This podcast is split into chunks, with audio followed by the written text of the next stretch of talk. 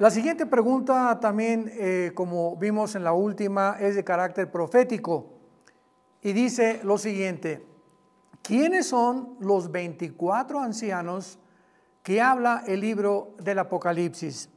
Vayamos al Apocalipsis capítulo 4, donde encontramos esta pregunta y donde estos ancianos son descritos con coronas y con vestidos o con vestiduras de lino blanco.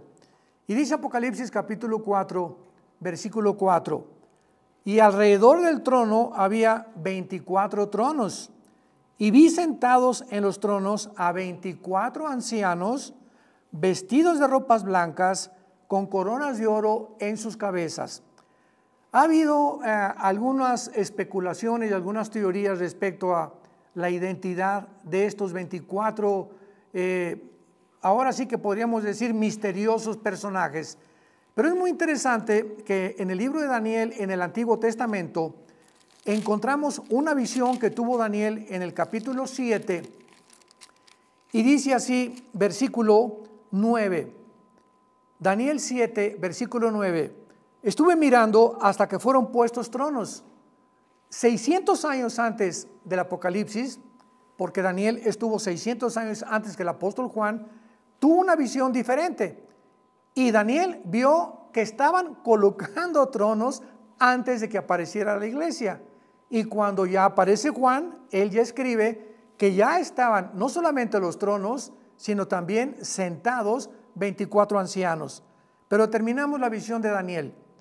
Estuve mirando hasta que fueron puestos tronos, estaban, fueron puestos tronos, se estaban colocando las sillas o los respectivos tronos y se sentó el anciano de días. Así se escribe a Dios por su eternidad, como el anciano de días, cuyo vestido era blanco como la nieve, el pelo de su cabeza como lana limpia, su trono llama de fuego, las ruedas del mismo fuego ardiente, un río de fuego procedía y salía delante del trono de Dios, y millones de millones le servían, asistían delante de él, y el juez se sentó y los libros fueron abiertos. La visión que tiene Daniel es a Dios comenzando a preparar, ahora sí que podríamos decir, el tribunal donde estos 24 ancianos van a servir como jueces y comenzamos a ver que en Daniel, en Apocalipsis, perdón, ya estos tronos están ocupados. ¿Quiénes son estos 24 ancianos? Se dijo en un principio, por eso leí Daniel, que eran los 12 apóstoles y los 12 eh, de 12 tribus de Israel. Pero esto queda eliminado porque aquí no encontramos en el capítulo 4 que Israel ha sido juzgado. Comienza el juicio de Israel hasta el capítulo 4 al 19 con la gran tribulación.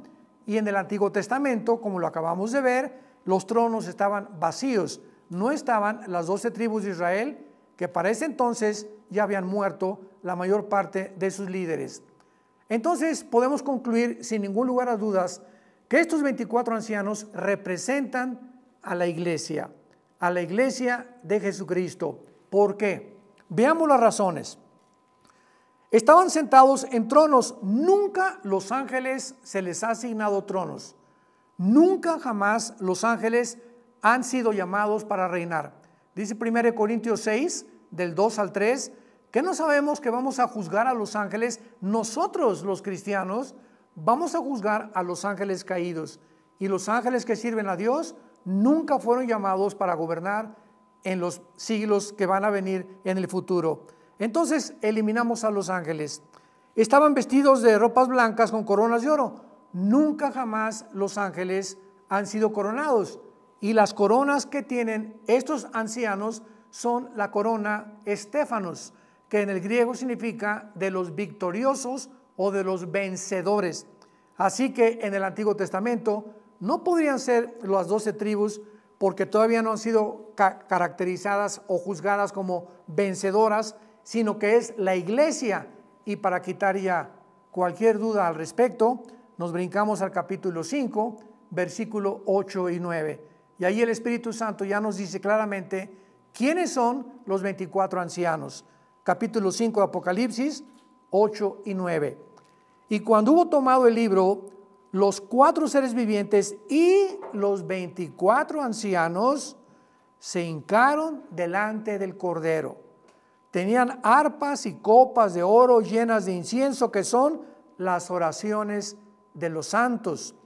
Y cantaban un nuevo cántico diciendo, escuchemos esto, lo que estaban cantando los, los 24 ancianos, digno eres de tomar el libro y de abrir sus sellos, porque tú fuiste inmolado y con tu sangre nos has redimido para Dios de todo linaje y lengua y eh, pueblo y nación. Vemos pues que a quienes redimió Cristo, a la iglesia en el Antiguo Testamento, la resurrección de los santos del Antiguo Testamento, como lo vamos a ver en Daniel después, será hasta después de la tribulación. Así que en conclusión, Juan ve a la iglesia sentada con Dios, esperando a que vengan los juicios para terminar en Apocalipsis 20 del 11 al 15 con el juicio del gran trono blanco, que será el juicio ya no de nosotros, sino de todos aquellos que rechazaron la gracia del Evangelio de Jesucristo.